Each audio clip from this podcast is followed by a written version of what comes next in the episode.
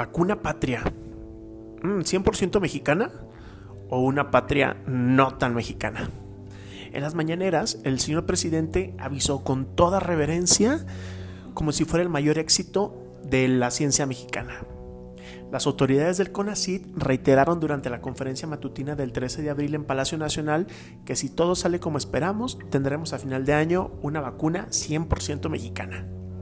Además del dicho, Marilena Álvarez, directora del CONACYT, en un video presentado en la misma conferencia, menciona que México es capaz de desarrollar su propia vacuna contra el COVID-19.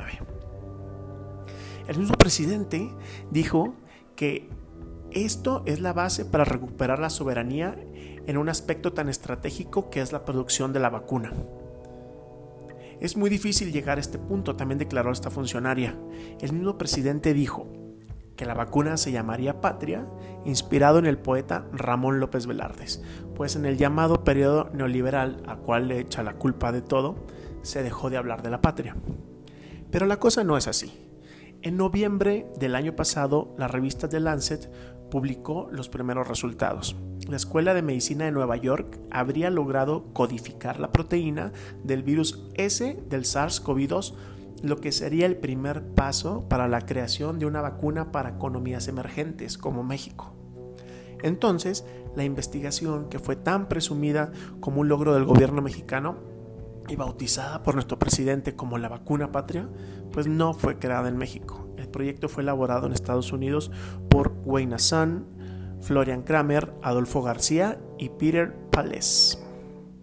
De acuerdo con The Lancet, estaría siendo planificada como una vacuna de bajo costo y fue con la firma especializada en veterinaria y el laboratorio Avimex con quien se habría asignado un acuerdo para las pruebas.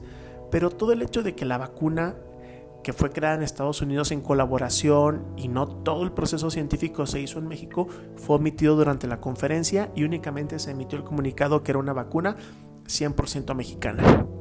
Ya después, fuera de foco, fuera de cámaras, sí se hizo un comunicado en el cual se dio crédito a estos científicos las instancias extranjeras para que, bueno, darle reconocimiento, ¿no? De lo que se había hecho, pero no se hizo frente a, a todos los mexicanos. ¿Qué pasa en realidad? No está mal trabajar en colaboración. Para eso es la ciencia y el conocimiento. Lo que está mal es engañar, hacer creernos a los mexicanos, a la población, que esto es un producto 100% mexicano.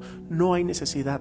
Lo que nosotros queremos son vacunas, no importa si son hechas en Estados Unidos, en México, en Brasil. Queremos vacunas.